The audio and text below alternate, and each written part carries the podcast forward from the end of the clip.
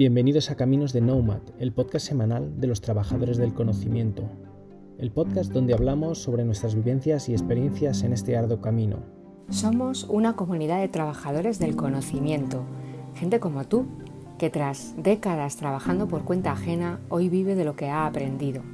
Unos ya lo hacemos a tope y otros estamos comenzando en ello, pero todos queremos compartir lo aprendido porque sabemos que nuestros éxitos, nuestras dudas y también nuestros fracasos os ayudarán a sacar lo mejor de cada uno de vosotros. Coge tu billete que comienza el viaje.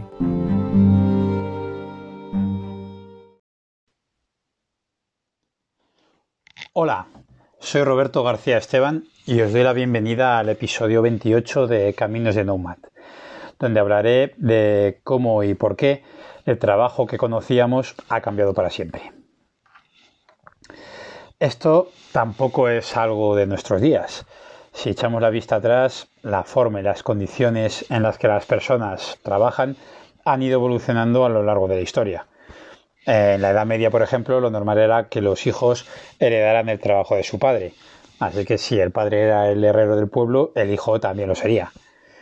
Eh, no tan atrás, sino yendo a 1870, una persona trabajaba de media 3.000 horas al año, mientras que hoy son aproximadamente 1.600 o 1.700 horas lo que trabajamos. Eh, nuestros abuelos vivieron en primera persona la noticia del primer país que autorizó la libranza de dos días por semana. Fue Estados Unidos en el año 1938 aunque seguramente eh, nuestros abuelos no fueron conscientes de ese gran cambio porque a España llegó varios años después, eso de, no trabajar eh, los fines de semana. Y sin irse tan tan lejos, hace 40 años aún había empresas que contrataban oficios pues, como de chicos de los recados para transportar entre otras cosas, documentación eh, de una oficina a otra. ¿no? Tarea que hoy puede realizarse muy fácilmente vía un, correo electrónico. Es decir, el trabajo está o ha cambiado notablemente a lo largo de la historia. Pero lo que no ha ocurrido nunca es un cambio tan abrupto y tan repentino como el que estamos viviendo ahora. Lo que me lleva a afirmar que el trabajo que conocíamos ha cambiado para siempre. Algún dato más. Eh, según el informe del Foro Económico Mundial, un informe titulado The Future of Jobs 2020, eh, la pandemia ha acelerado eh, dramáticamente la automatización en el trabajo. El estudio concluye que el 50% de los empleadores a nivel mundial tiene pensado acelerar la automatización del trabajo que se desarrolla en sus empresas y el 80% de esos empleadores está dispuesto a expandir la digitalización a todos sus procesos laborales.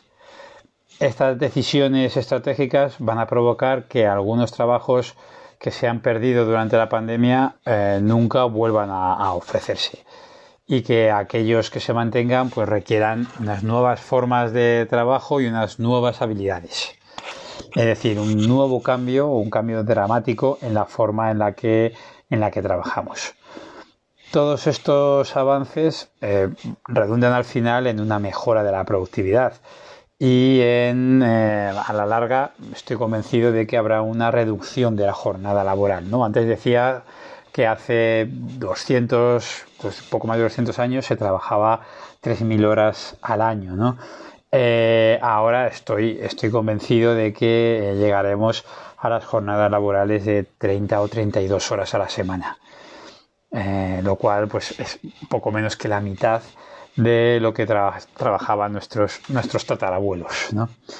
¿Es que se va a hacer menos cantidad de trabajo? No, es que se va a hacer de una forma más eficiente. Además es un fenómeno mundial y, en España en particular, eh, según el, informe del, Foro Económico Mundial que mencionaba anteriormente, en España, el 92,9% de las empresas acelerará la digitalización de sus procesos laborales. Y según este informe, el 64% incrementará la automatización del trabajo. Todo esto puede redundar en una pérdida de, empleo, ¿no? Eh, porque por una parte se van a destruir trabajos eh, fácilmente automatizables, ¿no? Eh, según el informe que llevo unos minutos comentando, el 43% de las empresas encuestadas a nivel mundial estarán listas para reducir su fuerza laboral debido a la integración de, sus, de la tecnología en sus procesos productivos. Y lo que es más significativo y más nos interesa, el 41% de las empresas dicen que están planeando contratar a profesionales freelance para tareas especializadas del trabajo. Es decir, quizá eh, se va a producir una reducción debido a toda la automatización de tareas, una reducción de la cantidad de personas que trabajan en nómina de una empresa, pero esa reducción va a ser equivalente al número de personas que se van a contratar en modo freelance, en modo eh, autónomo, para realizar tareas muy especializadas de trabajo o proyectos muy concretos. Eh, proyectos que eh, tienen su principio y su fin. Y después esta, esta fuerza laboral especializada en ese tipo de proyectos, pues buscará otro, otro proyecto similar. Pero hay claramente un cambio de tendencia en la manera en la que las empresas contratan el trabajo. Como venía diciendo, eh, hay que ser conscientes de que el trabajo tal cual lo hemos conocido, los que ya llevamos unos cuantos, años en el mundo laboral, ha cambiado completamente y de forma irreversible. Creo que en los próximos años será rara la reunión que no tenga algún asistente en remoto, con lo que ello conlleva de necesidad de disponer de unas adecuadas herramientas tecnológicas y de unas determinadas habilidades para gestionar la reunión y también para atender a una reunión o exponer en una reunión en la que no estamos presentes y no estamos viendo directamente eh, la cara del resto de asistentes posiblemente. Eh, ahora está de moda, se habla mucho del metaverso, ¿no? Y, llegará un tiempo en que seguramente sea nuestro avatar y no nosotros los que asistemos a una reunión. Bueno, está, está por ver, pero hacia ahí va el, desarrollo de la tecnología. ¿no? Se acabó en general el trabajo presencial y con ello bienvenida la posibilidad de poder trabajar para cualquier empresa del mundo sin tener que moverte de tu casa. Y la otra cara de la moneda, ojo con que el mejor empleado de tu empresa pase a trabajar para una empresa de otro continente en cualquier momento. Se está redefiniendo así pues el modelo de trabajador por cuenta ajena que cobra una nómina fija cada mes, pasando a ser cada vez más los que van a trabajar por proyectos, los autónomos, los freelance, los consultores, además desde cualquier lugar del mundo. Nada va a impedir a un autónomo poder, a un consultor, poder trabajar desde Madrid para una empresa en Asia. Aparecen además nuevas profesiones, que hace 10 años no, existían y que hoy son realmente las más demandadas. Algunos ejemplos, un experto en Big Data, en marketing digital o trabajos quizá con no tanta cualificación, conductores de Uber, que hace 10 años realmente no existían. Es muy probable que nuestros hijos trabajen en una profesión que hoy ni siquiera podemos imaginar.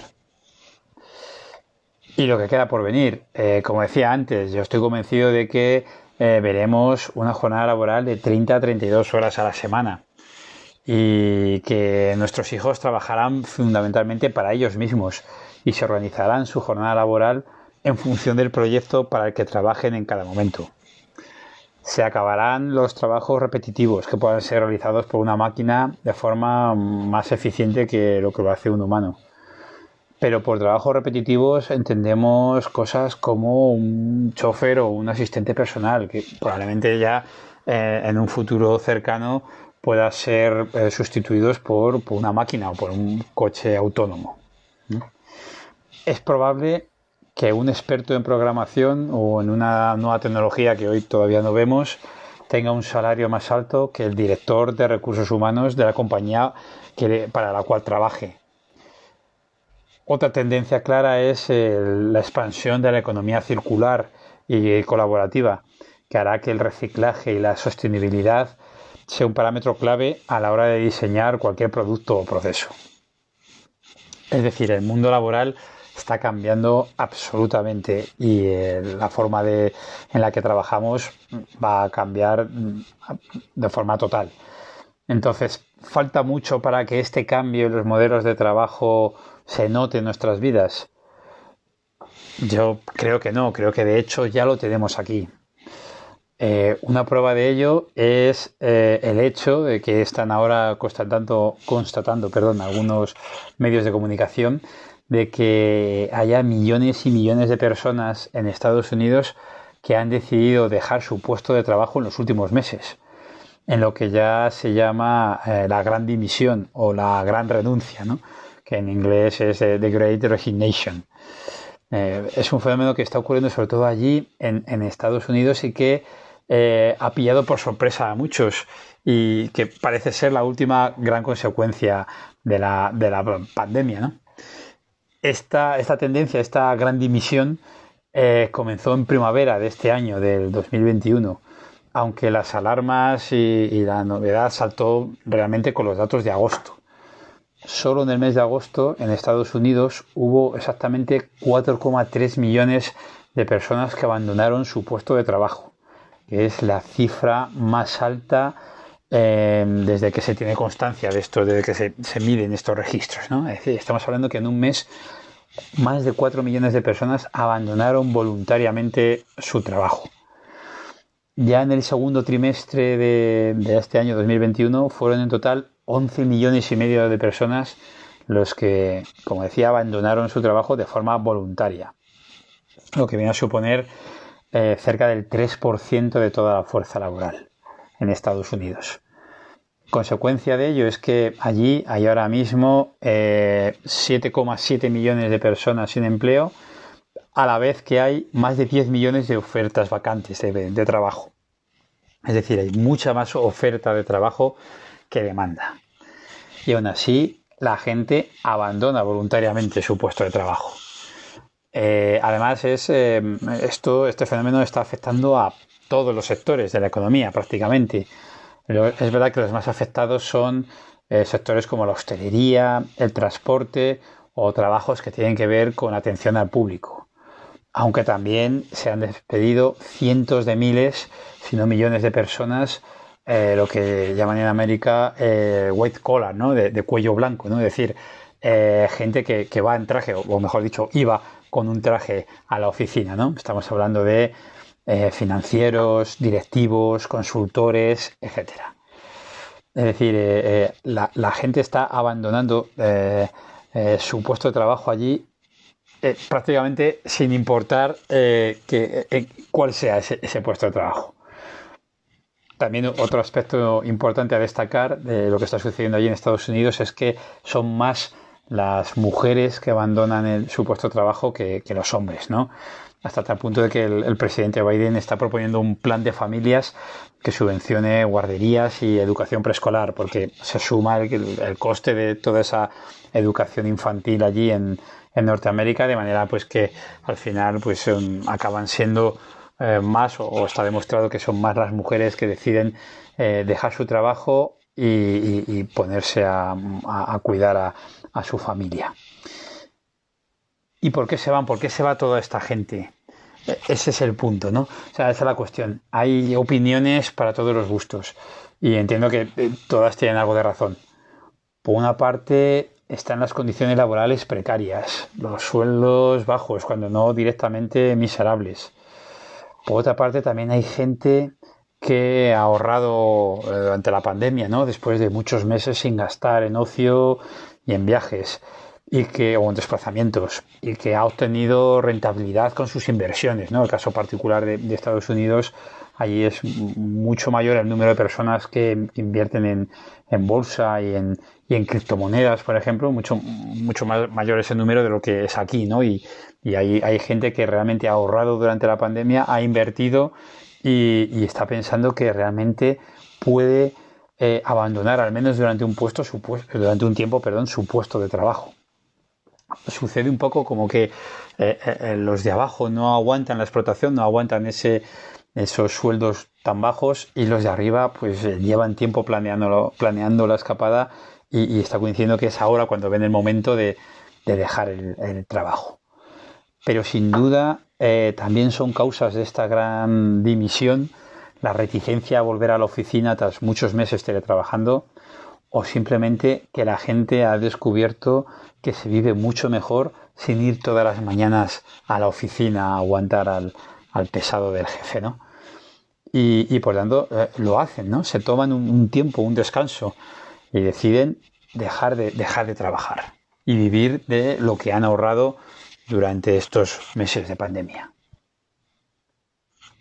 Se puede leer en, artículos, leí hace poco un artículo de, en la revista Time, ¿no? que es un, medio muy prestigioso, una frase que literalmente decía que el motivo por el que los, los em, empleados están, se están yendo de Estados Unidos es porque están quemados, hartos y fritos. Entonces, yo creo que es aplicable un poco a la fuerza laboral de, de cualquier país. ¿no? La gente está dejando sus trabajos, la gente que, deja sus trabajos lo hace porque eh, buscan empleos con un significado y un propósito y que eh, les ofrezcan eh, flexibilidad laboral y posibilidades de conciliación. Es decir, no, se trata solamente de estar o no quemado en el trabajo, sino que la, gente quiere seguir teletrabajando y, y las empresas que retiran esa flexibilidad son las que están más cerca de perder a sus trabajadores. Es decir, se está imponiendo en todo el mundo y a pasos agigantados, diría yo, este modelo en el que el trabajador elige desde dónde trabaja, en qué proyectos trabaja y busca como punto número uno poder compaginar eh, una vida profesional con una vida personal. Es verdad que la situación eh, que estoy eh, explicando que está sucediendo en Estados Unidos no se traslada directamente a España. Aquí al final es, no, hay, no, se está eh, apreciando este pico de, renuncias. Y es verdad pues, que el mercado laboral es distinto, las condiciones laborales son distintas, las condiciones sociales son distintas. Y bueno, pues es, difícil la comparación pero sí que tengo la impresión de que hay muchos trabajadores que se están planteando cambiar de trabajo aquí en, España, aunque esa intención no siempre se lleve a cabo. En resumidas cuentas, lo que estoy totalmente convencido es de que se está produciendo un cambio en el concepto de trabajo y un cuestionamiento de las condiciones laborales y un cierto hartazgo generalizado, me atrevería a decir, más notable si cabe entre los jóvenes, ¿no? Este fenómeno de hartazgo. Las encuestas dicen que son los millennials y la generación Z los que menos quieren volver a la oficina después de la, pandemia. Es decir, el, el, tiempo que todos hemos pasado en casa durante estos últimos meses tan difíciles ha provocado que mucha gente se replantee su vida, y nos ha hecho a todos más conscientes de, nuestra fragilidad ¿no? y de que cómo pues el, mundo, las condiciones que, nos rodean pues puede venirse abajo de un plumazo eh, sin, verlo venir y sin poder hacer mucho al respecto. ¿no? A la vez, estas condiciones de teletrabajo y de flexibilidad laboral tienen cada vez más importancia en la búsqueda de empleo. Y, estas demandas de flexibilidad yo creo que no solo se van a mantener, sino que se van a, van a aumentar, se van a acentuar y que las empresas que no, disponen de estas medidas se van a quedar totalmente fuera del, mercado laboral.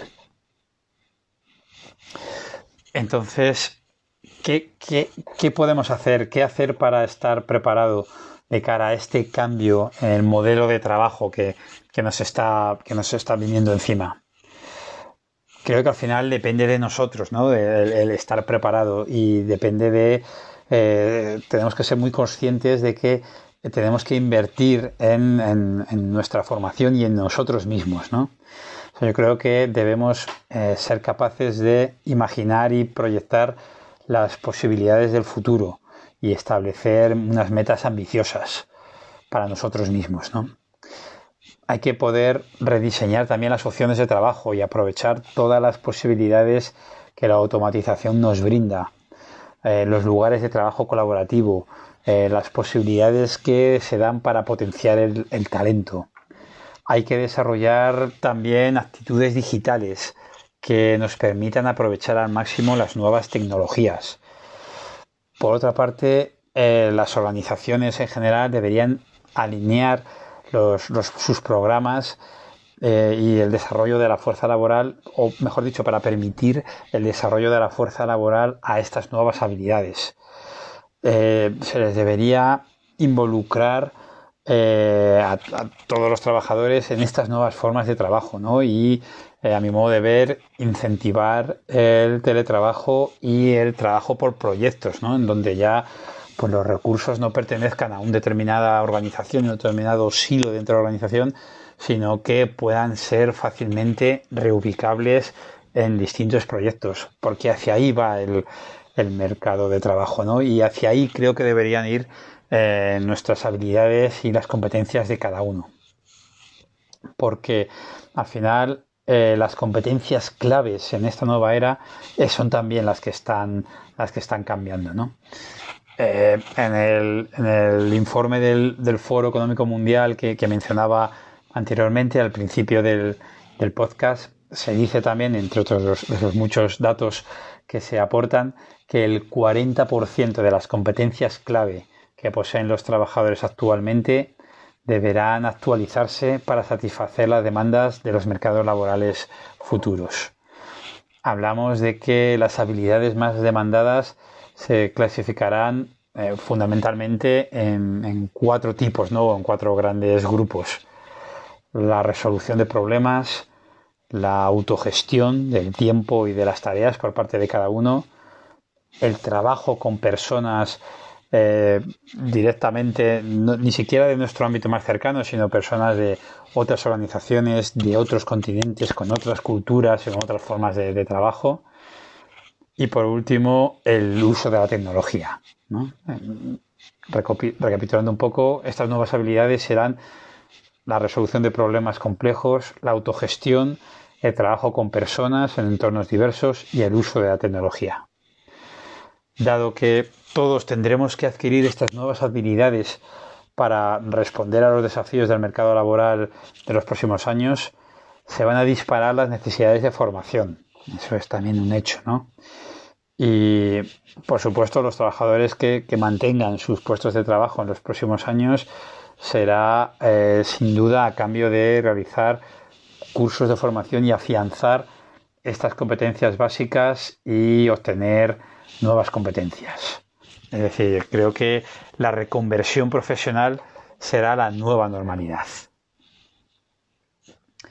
De hecho, leía yo también recientemente que la mayoría de las personas que hoy en día se dedican a, habilidades o a, habilidades técnicas como tipo Big Data o inteligencia artificial y, estas nuevas tecnologías provienen de otros campos de conocimiento, es decir, ¿no? todavía no hay gente que haya, se haya especializado eh, únicamente en Big Data sino que son aquellos que han sabido reciclarse y que han sabido reconvertirse los que están aprovechando estas grandes oportunidades o estas nuevas oportunidades que, brinda el mercado laboral.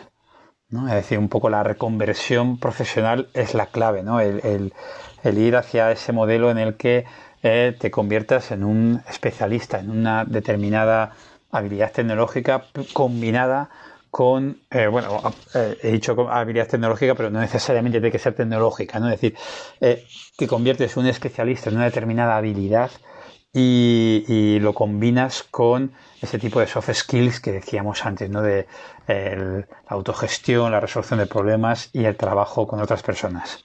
Creo que por ahí va, va la clave de, de la nueva normalidad en el mercado, en el mercado laboral.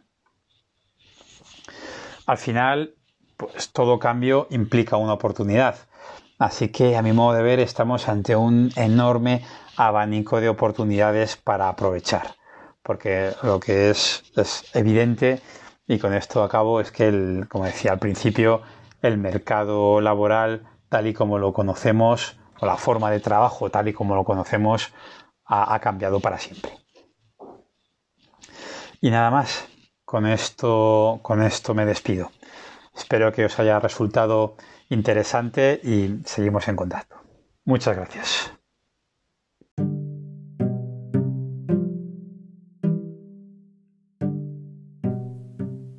Y hasta aquí un nuevo capítulo de Caminos de Nomad, el podcast semanal de los trabajadores del conocimiento. Si te ha gustado, ya sabes, comparte y difunde conocimiento. Es gratis y sencillo. Comparte en tus redes sociales, danos un 10 en tu plataforma de podcasting favorita o casi mejor, envíaselo a quien creas que le puede ser de interés. Hasta la semana que viene y saludos digitales para todos.